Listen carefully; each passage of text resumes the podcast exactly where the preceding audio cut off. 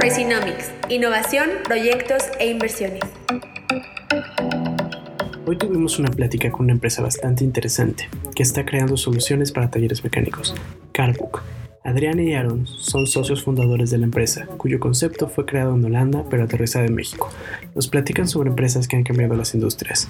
Nos cuentan las diferencias en el ecosistema emprendedor mexicano y el europeo, qué tan difícil o fácil es arrancar una empresa en México.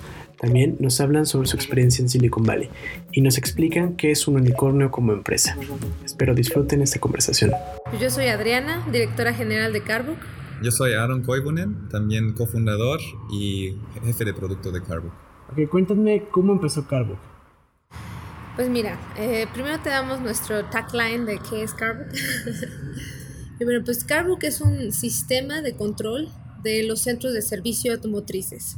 Les damos un software digital para que manejen todos los procesos de un centro de servicio o de un taller automotriz, desde recepción hasta entrega del vehículo, para que, bueno, pues de esta manera el, centro automovilístico pueda controlar cada proceso que el automovilista o que el vehículo del automovilista pasa y que el automovilista inmediatamente pues se entere de, pues, de estos estatus. Entonces, en fin, para aumentar la productividad en los centros de servicio y que ellos puedan brindar una excelente experiencia a los automovilistas.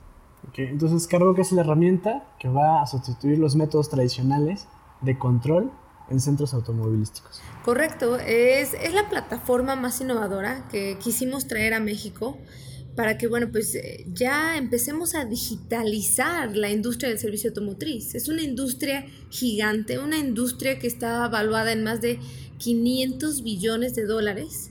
Y bueno, pues que actualmente en México operen a base de papel, Excel o softwares obsoletos, pues tenía que llegar ya una herramienta que pues digitalizar y revolucionar esta industria.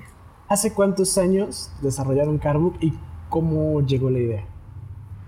Pues mira, eh, Carbook inició hace dos años. Eh, nosotros vivíamos en Holanda, en, en La Haya, y ahí estábamos unidos en ecosistemas de emprendimiento. Los ecosistemas de emprendimiento de Europa te incentivan muchísimo a probar nuevos modelos de negocio que, que tal vez no están completamente em, valorados o evaluados, pero que ya existen indicios de que han funcionado en otros países. Y bueno, pues te, te lanzan al agua fría. Entonces, Carbook inició, bueno, pues cuando nosotros teníamos todo este conocimiento en la industria automotriz, porque veníamos trabajando en la industria automotriz, pues empezamos a ver los problemas que había en la industria automotriz y pues nos fijamos en México, porque bueno, pues yo soy mexicana, Aaron es alemán, pero dijimos, ok, veamos qué es lo que está pasando en la industria automotriz en México. Mi padre tiene un centro de servicio automotriz y lo que vimos es que los procesos eran antiguos, los procesos eran bueno, pues bastante ineficientes y dijimos, bueno, aquí todo en Europa, todo es bastante eficiente, por lo menos en Alemania existen 60 millones de vehículos y hay 40 mil centros de servicio y aquí en México hay 240 mil centros de servicio, siete veces más y 40 millones de vehículos, menos vehículos. Entonces ahí nos habla de una ineficiencia tremenda y fue cuando dijimos, bueno, pues sabes qué, es hora de darles la herramienta que necesitan para hacer todo más eficiente y bueno, pues que esta industria ya deje de estar 100 años atrás. Básicamente vimos una oportunidad gigante en México, aún más grande que en Europa, en esta industria con esos clientes o con esos tipos de negocios. Y en esa oportunidad nosotros nos, dijimos que si nosotros no lo hacemos, alguien va a venir aquí en México en los siguientes 5 a 10 años para hacerlo. Y nosotros no queremos vivir en un mundo donde no somos nosotros los que estamos haciendo ese, impulsando ese cambio. Entonces, eso fue realmente la, la motivación y también por qué nosotros desde Europa analizamos las oportunidades y vimos que, no sabes qué, tenemos que ir a México, tenemos que hacer el negocio eh, en México y con estos argumentos nos fuimos y por eso estamos aquí.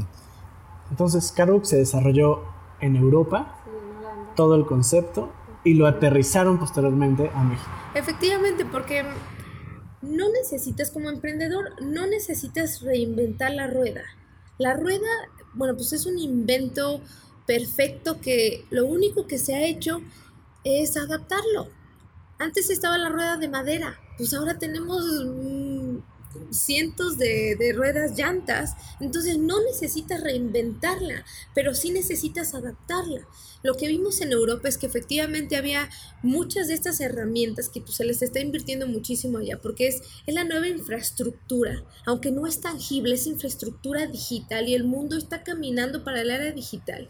Entonces al ver que todos estos negocios estaban construyendo infraestructura digital, pues para para organizar de una mejor manera su negocio, nosotros dijimos, pues empezamos a construir este imperio digital en México, en donde todavía existe un mercado grandísimo, muchísima oportunidad y dijimos, venga, eh, todo esto, vemos cómo lo están haciendo en Europa y agarramos las mejores prácticas, lo que está funcionando allá y obviamente se tiene que tropicalizar. Obviamente la tropicalización no es fácil, porque pues hay cultura, todo, todo, pero si escuchas lo suficiente a tu mercado, aprendes de él, encuentras esa necesidad que quieren resolver tu cliente, que les duele, que literalmente tienen una llaga abierta y dicen, este es el problema y le diste al clavo, entonces empiezas a desarrollar. Empiezas a, a digitalizar, a, pues, a mover cielo, mar y tierra para sí, para crear esta solución que, va a cambiar una industria, como por ejemplo lo hizo Airbnb, como lo hizo Uber, en donde, bueno, pues todo el mundo sabía que para ir de un lugar a otro tomabas un taxi, o para ir, eh, no sé, de vacaciones en un hotel.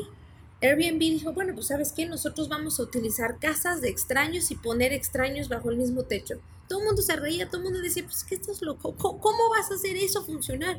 Y vino la revolución que pues sí, le tomó siete años, pero ahorita es quien ha cambiado y ha dado una nueva solución a la industria. Claro, no, efectivamente. Por ejemplo, esos problemas de tropicalización que, que, mencionaste, ¿ustedes cómo se encontraron o cuáles fueron los primeros problemas de tropicalización? Porque evidentemente traer algo de Europa Holanda, aterrizarlo a México es abismal, ¿no? Toda la diferencia que hay. Y tropicalizar algo así, seguramente fue complicado. Sí, yo creo que una de las primeras cosas que hicimos cuando llegamos a México es buscar el ecosistema emprendedor. Porque en Holanda estuvimos ya muy adentro del ecosistema, conocimos a mucha gente que nos ayudó bastante en conexiones, también en la industria automotriz. Y funcionó muy bien y muy, como casi muy fácil, ¿no? De que, oye, te doy un contacto, siéntate con esa persona, algún gerente de Volkswagen o lo que sea, ¿no? Y hablan. Em, y aquí en México, entonces llegamos, aterrizamos y buscamos el ecosistema, lo que, todo lo que podemos encontrar. Y en realidad nos dimos cuenta que sí hay un, e, había un ecosistema pequeño que apenas inició. Que estaban haciendo. Que estaban haciendo, que nos dio mucho gusto pero también era mucho más difícil de realmente hacer esas conexiones y crear tu network de, gente y ya hacer relaciones de, negocios. Y es lo que estábamos de hecho hablando en una, una reunión con, con Endeavor y Kiching. Eh, es una empresa que hace e-commerce, que ha crecido, bueno, pues de una manera bastante grande, bastante interesante en todo México. Creo que tiene 70 mil tiendas y nos estaba contando la historia, porque pues ellos empezaron siete años antes y nos estaban contando que pues sí, efectivamente la industria, aunque ya han pasado siete años, todavía está, está desarrollándose. Es, es difícil porque la gente todavía es muy tradicional aquí. Y como dices, esa tropicalización que vino, pues de dos lados la tropicalización. Nosotros sabemos que como emprendedores, pues necesitas ese apoyo, esa ese network, esa red y aparte hablar con tu cliente. Entonces, la industria de startups, la industria startupera, todavía no ha perdido esa aversión al riesgo. Tienen muchísimo miedo de lo que no conocen, de nuevos modelos de negocio, aunque en otros países ya haya funcionado y literalmente están llegando empresas de otros países a demostrarnos cómo se hace y a tropicalizar. Entonces es porque tenemos ese miedo de apoyar lo que no conocemos. Entonces, pues sí, nos encontramos con que la industria, pues, startupera estaba, pues, apenas comenzando, etcétera. Y por el lado del mercado, sí, efectivamente, el que ellos digan, bueno, pues yo por 100 años he controlado mi negocio a base de papel, a base de Excel, o tengo este sistema que, pues, me ayuda, entonces es cómo te hago ver que literalmente de esta manera en cinco años ya no vas a estar, en diez años ya no vas a estar. México no se va a quedar igual. México va a desarrollarse y está caminando hacia la tecnología. En estos últimos seis años hay una penetración de Internet del 68% y lo que ha crecido pues, durante siete años es donde se ha duplicado y triplicado ese avance. Y el e-commerce pues sí está también teniendo una penetración bastante grande, entonces es, si no te adaptas, estás literalmente cavando tu tumba, porque así es porque México no se va a quedar en papel. Sí estamos atrasados y fue lo que bueno, pues en un inicio, pues otros países igual se enfrentaron en esta digitalización y ahorita pues ya van avanzados y México va para allá. Entonces, quien quiera aprovechar estas oportunidades, pues son las personas que pues las van a agarrar y van a, van a implementar este cambio. Eso es totalmente cierto. Por ejemplo, ¿qué consejo tú le darías a un emprendedor mexicano o un emprendedor de Latinoamérica que quiere acercarse a un ecosistema emprendedor? ¿Cuál sería el primer paso? En realidad, lo que nosotros vimos que la única, nosotros nos tomó un año más o menos para realmente sentirnos que ya tenemos una red, ya conocemos eh, gente, ya estamos haciendo relaciones, nos tomó como un año. Pero la realidad es que eso únicamente vas a lograr, vas a lograr si le echas muchas ganas. Tienes que ir, tienes que salir, vete a la Ciudad de México, a los eventos en Puebla, a donde estés, vete a los eventos, conoce a la gente, habla, habla, habla Em, porque en lugar contrario que en Europa, allá te abren las puertas, te, hasta te ayudan, te toman a la mano para hablar con alguien, llevarte, ¿no? Aquí no tanto. Aquí tú tienes que dar un poco más de esfuerzo em, y eso es lo que hace un emprendedor, eso es la naturaleza, ¿no? Entonces no debería de ser nada difícil de ponerte o de acercarte al, al ecosistema y realmente estar incluido ahí y estar eh, manejando en ese ecosistema. De tocar puertas. Eh, yo recuerdo mucho que allá en, en Holanda nos daban varias pláticas. en una de esas pláticas un emprendedor dijo, como emprendedor, tienes que acostumbrarte a utilizar tu network y pedir cosas. Decirle, por favor, introdúceme a tal persona. Por favor, yo veo que estás conociendo esto, veme a tal, porque empiezas entonces a mover ese network y hacerlo tu network. Y eso es lo que necesitas, porque como emprendedor Honestamente no vas a conquistar el mundo solo. No puedes conquistarlo solo. Necesitas todas las piezas perfectas. Es como un ajedrez. Empezar a poner a tu reina, a tu rey, a tu peón en posición para que, bueno, pues ya cuando sea el momento empieces, penetres el mercado de una manera pues, bastante buena. Por ejemplo, nosotros, el primer año fue un año de, de Carbook de asentamiento, de empezar a, a conocer, a sondear el mercado nosotros trajimos una solución que tuvimos que pivotear, que tuvimos que escuchar al mercado y ver qué es ese, qué era lo que necesitaban ese dolor. Después de, bueno, pues un año desarrollamos la herramienta que actualmente están utilizando y hace tres semanas, te voy a presumir un poquito. Eh, bueno, pues cerramos un trato, dos tratos. Uno con una organización con 600 talleres automotrices. Literalmente, pues sí, nos costó mucho trabajo que nos reconocieras, que nos empezaran a reconocer y esta empresa llegó sola. Llegó sola a decir, nosotros somos un grupo de 600 talleres que queremos profesionalizar nuestros negocios y estamos buscando la herramienta. Y nosotros con los brazos abiertos has llegado al camino correcto. Posteriormente también conocimos a otra empresa que es una cadena y está innovando y digitalizando literalmente todos los procesos de un centro de servicio automotriz para que la experiencia del automovilista sea impecable y lo que ellos tienen, pues es la infraestructura. Y se acercó a nosotros porque vieron que nosotros tenemos la tecnología. Entonces estamos cerrando, ya de hecho cerramos un trato con ellos, que vamos a digitalizar todo esto.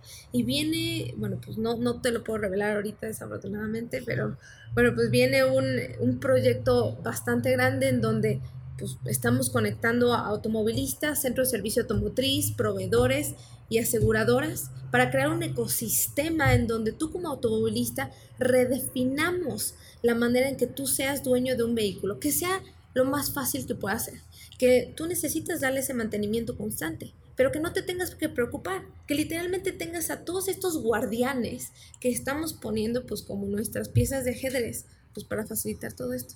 La verdad es que nos emociona mucho todo esto, nos encanta.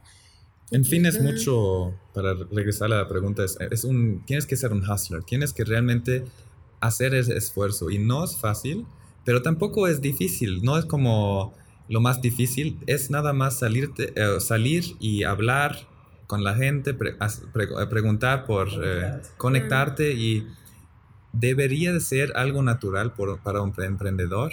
Y si no es algo natural para ti como emprendedor, que hay personas que no son tan extrovertidas, debes trabajar en eso. No es algo que puedes, no puedes contratar a nadie más que lo haga para ti, no puedes buscar, tienes que entender que es algo normal que tienes que, que hacer. Entonces... es algo muy personal. No puedes, como tú dices, no puedes contratar a alguien que vaya a tener las citas por ti porque al último tú eres el de la idea, tú estás desarrollando un proyecto y nadie lo puede transmitir mejor que uno. Y eso también es esa flexibilidad de, los, de la personalidad de un emprendedor donde si no eres bueno para las ventas, tampoco, no puedes contratar a nadie para vender tu producto, tu idea a alguien más. Lo tienes que aprender a hacer. El primero que tiene que vender su producto eres tú. Porque eres si tú ni siquiera puedes aterrizar y darle mostrarle el valor a otra persona, que tú tienes esa idea, esa pasión, ese, pues esa inquietud dentro de ti y no puedes hacerlo, ¿cómo esperas que cuando contrates a alguien, que él descifre todo lo que tienes en tu cabeza y lo explique? Literalmente no puedes. Y, y en todos lados estamos haciendo ventas.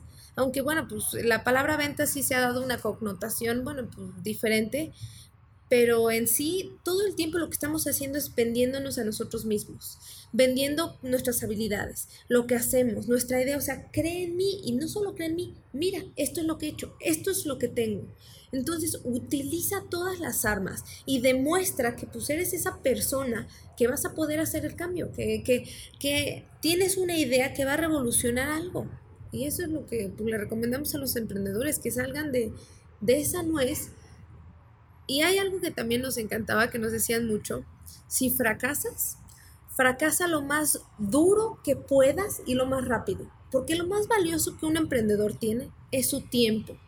Y si tú estás invirtiendo tu tiempo en algo que no va a dar frutos, pues literalmente estás perdiendo el tiempo. Entonces date cuenta, si lo que necesitas saber para saber si mi producto funciona es que una empresa lo utilice o que una persona lo vea, etcétera, hazlo y deja que te cacheten.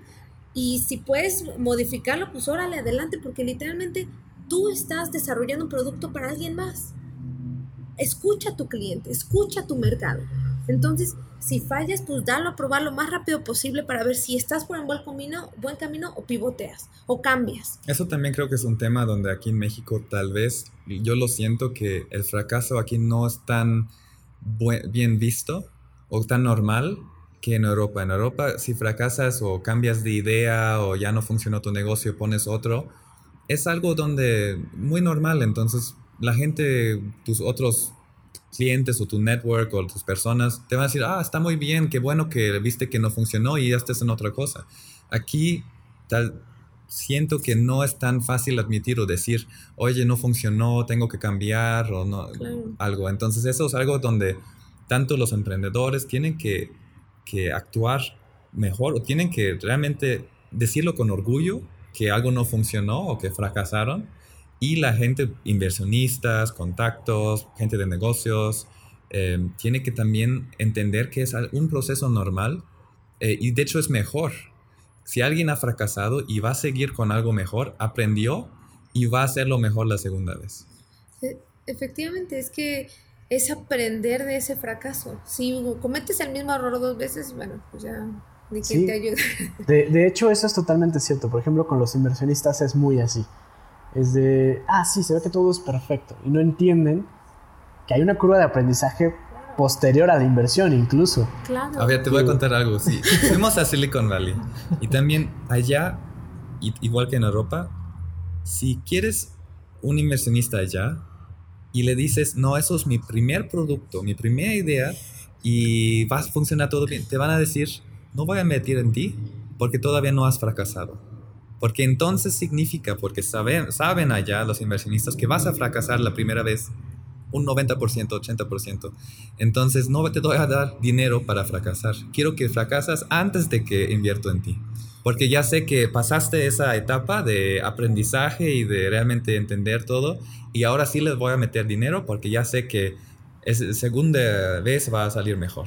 De hecho, ahorita que estás comentando eso, estaría bien hablar un poco de cuál fue su experiencia en el ecosistema, ya hablamos del ecosistema europeo, el ecosistema este, latinoamericano. ¿Qué pasó con el ecosistema de, pues de, Silicon Valley, ¿no? En el que estuvieron precisamente en un programa con Y Combinator, una de las aceleradoras más, más grandes del planeta. ¿Qué diferencias hubo? ¿Qué similitudes encontraron en ese, en ese acercamiento que, que lograron ustedes tener? Pues es muy interesante esta pregunta. Em, en diciembre, apenas en diciembre del 2019, eh, efectivamente, como comentas, fuimos a, Y Combinator. Y Combinator es el fondo eh, y, la aceleradora de, startups más grande de Estados Unidos, más importante, en donde empresas como Airbnb, como Dropbox, como Stripe han salido de ahí. Y bueno, primero para que te empiecen a escuchar y a considerar tienes que pasar a través de, un, de una selección bastante rigurosa. Aplican 10.000 empresas, todos los años aplican 10.000 empresas o más de 10.000 empresas a este programa, de alrededor de todo el mundo. Nosotros aplicamos. De estas 10.000 empresas, primero leen tu aplicación escrita y únicamente seleccionan a un 30%. De ese 30% empiezan a decirte, ok, ¿sabes qué? Te voy a dar una entrevista pues, telefónica. En esa entrevista telefónica, bueno, pues eligen a otro 10%. Después de esa entrevista telefónica viene otra entrevista videollamada. Y bueno, pues empieza a reducir hasta que únicamente se quedan con el 5% de las startups, que son 500 startups, que pasaron todos estos filtros en donde los invitan directamente a Silicon Valley, que fue donde nosotros nos invitaron, para presentar la idea y decir, ok, ¿por qué nosotros vamos a ser quien va a revolucionar una industria? Y de hecho, ellos mismos te incentivan, te dicen, si no quedas en este año, aplica el siguiente año. Porque literalmente después de ese 5%, que son de 10.500 empresas seleccionan, después posteriormente se quedan con únicamente 100 empresas. Entonces es una de cada cuatro. Cuando nosotros fuimos a esa a esa entrevista, que literalmente fue la última entrevista, bueno, pues para ser seleccionados, para que eh, pues nos den todo ese apoyo, te dan únicamente 10 minutos. Y tú piensas, ¿qué voy a hacer en 10 minutos? Tuvimos una preparación intensa, prácticamente eran las Olimpiadas para nosotros, de tienes que saber, saberte como pues, todo, de pi a pa, todo lo que hace tu empresa. Todo, todo, todo. O sea, cualquier curva la tienes que agarrar. Y fue bastante interesante porque, bueno, pues llegamos ahí y después de aprendernos todo lo que hace nuestra empresa, lo que ellos enfocaron es, ok, entiendo, me encanta tu modelo, lo veo bastante funcional, pero ¿cómo creces en uno o dos años a ser one billion dollar company? Un unicornio. Un unicornio. Y viene la famosa palabra un unicornio. La famosa palabra unicornio. Efectivamente, un unicornio es una empresa de tecnología que tiene un crecimiento exponencial en donde puede agarrar más de millones de usuarios y hace más de un billón de dólares. Esa es la definición. Está evaluada en más de un billón de dólares. Entonces, pues te preguntan directamente, ¿cuál es tu plan para que en un año seas un unicornio? Y eso es una pregunta que sí puedes pensar, pero es muy difícil prepararte por esa pregunta.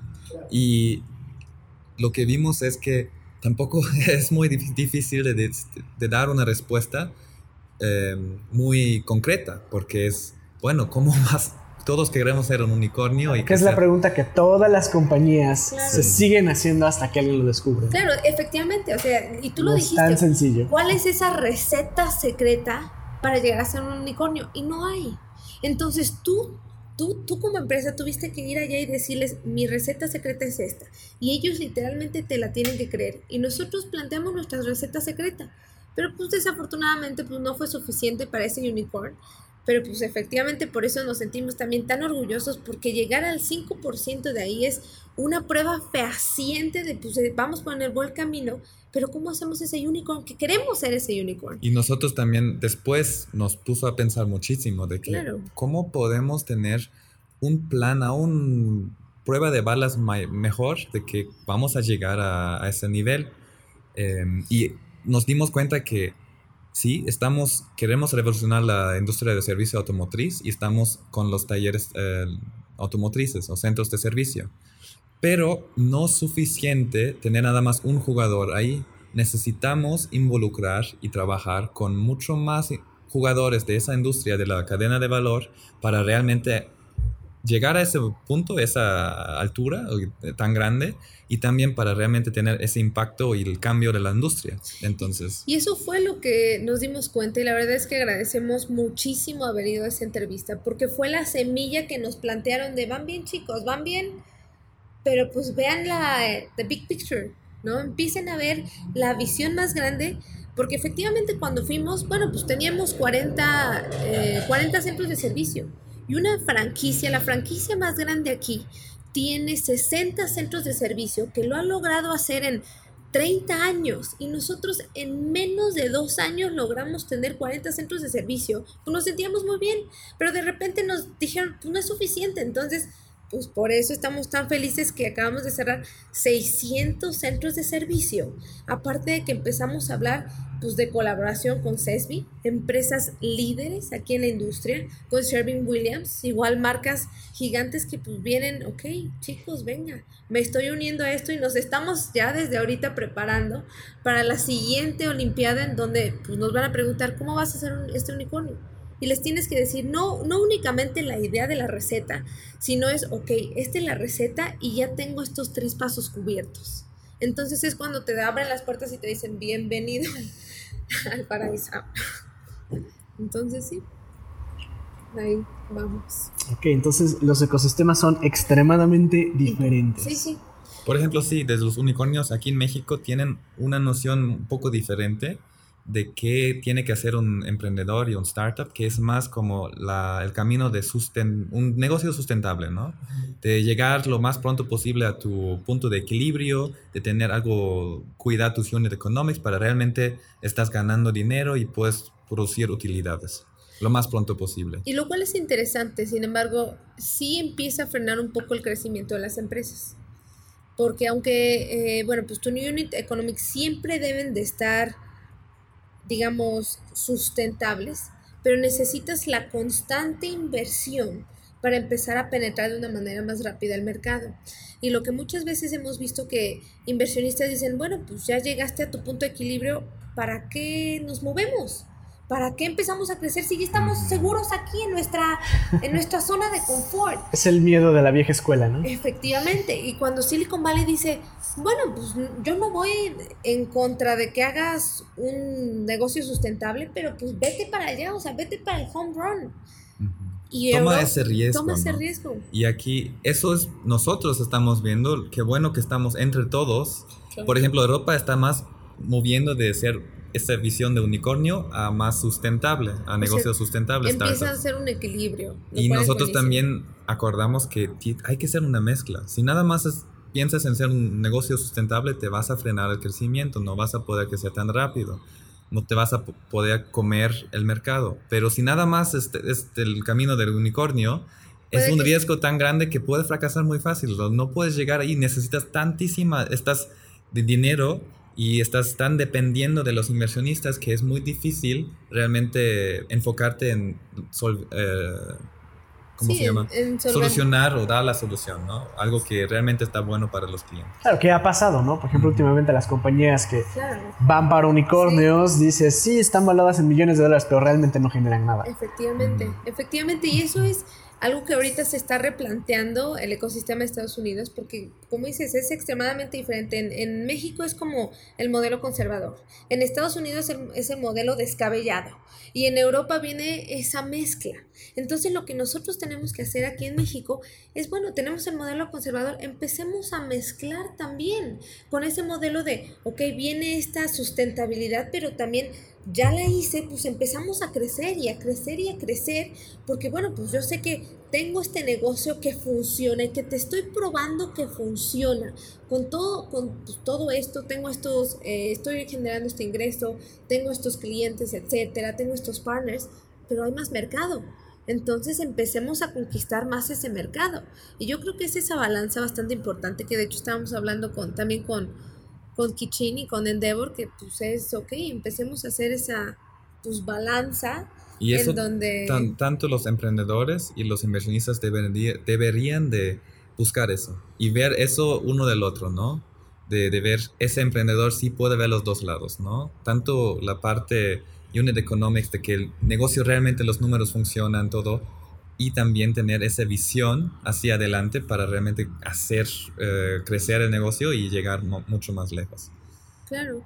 Sabemos que, por ejemplo, no ha, todavía no ha llegado ese Mexican Unicorn.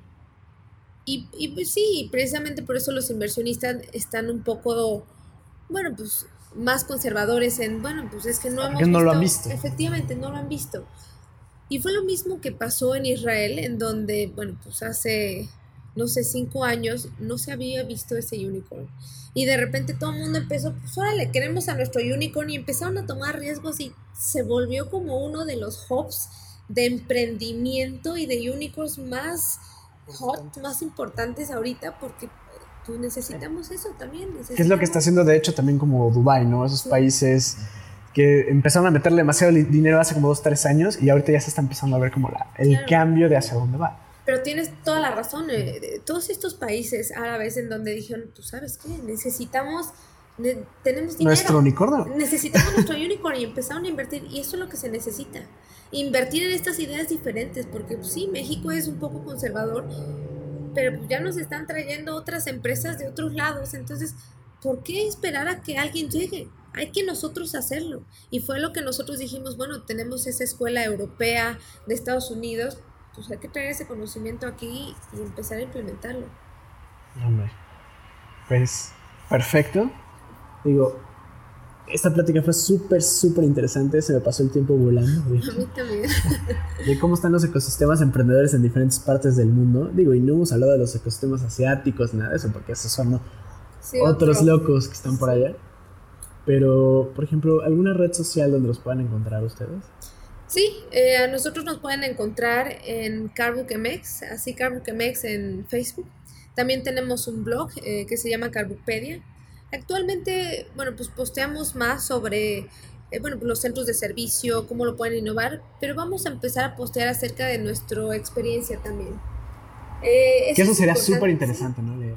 Sí, sí, es como, cómo ha sido nuestro camino, porque bueno, Aaron dijo que bueno, pues no es tan difícil, pero honestamente, pues sí ha sido una montaña rusa de... Ya lo ves en perspectiva y dices, ay, sí subí todo eso. Efectivamente. no es imposible, no es fácil, pero entonces sí se puede.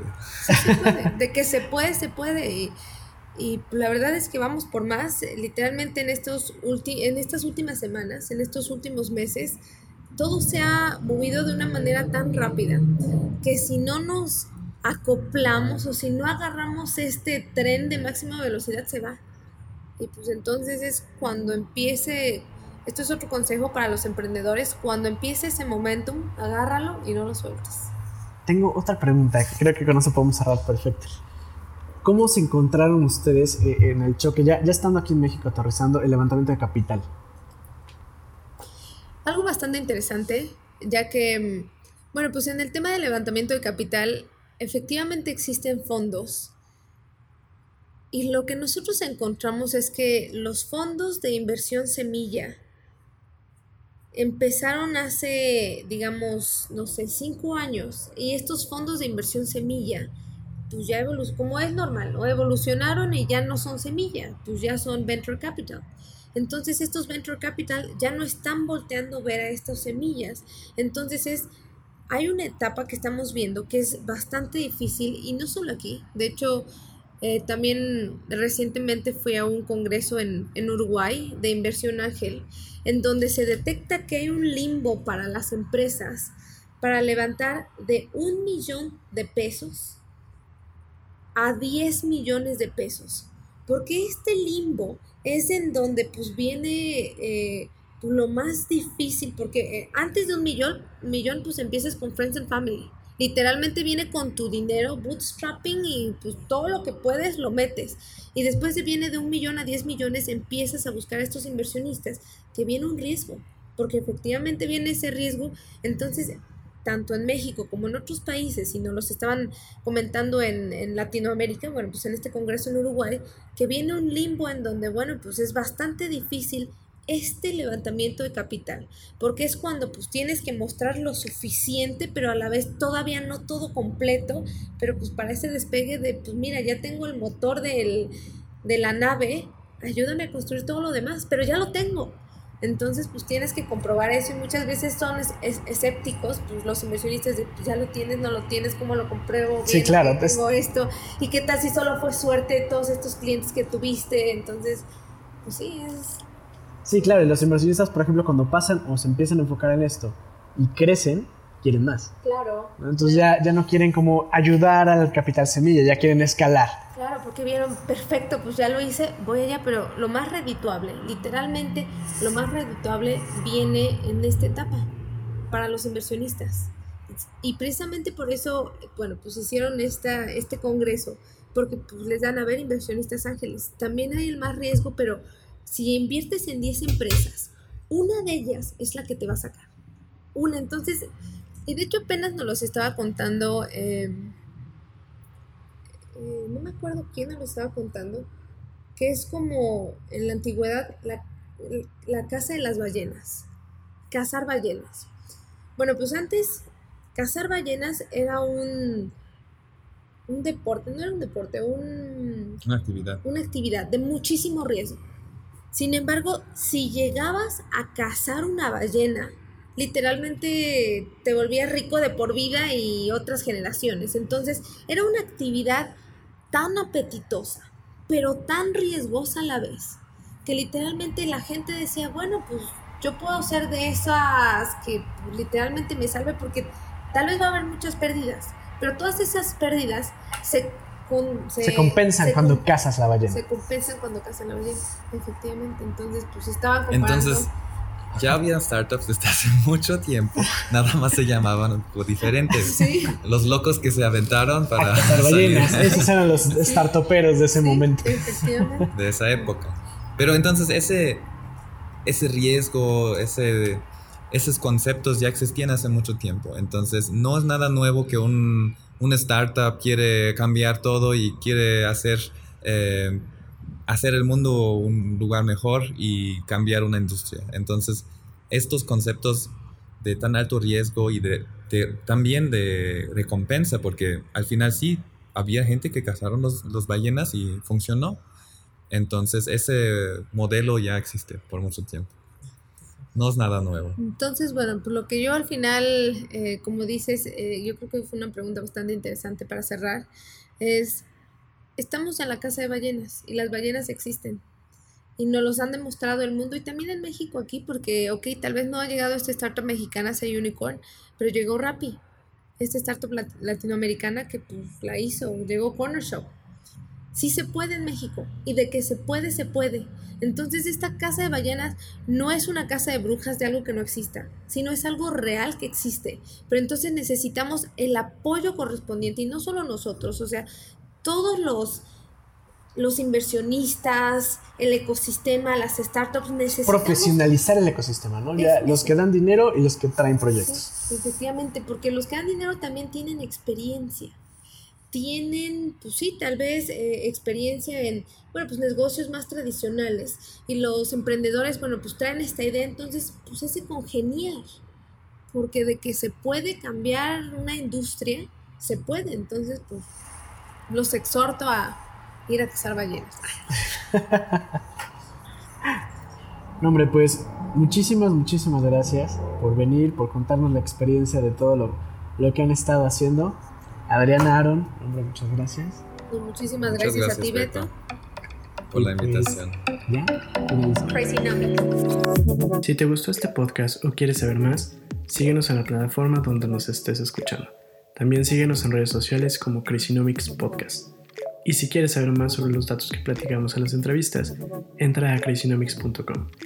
Ahí subiremos los apuntes, recomendaciones y links sobre los temas que estamos platicando.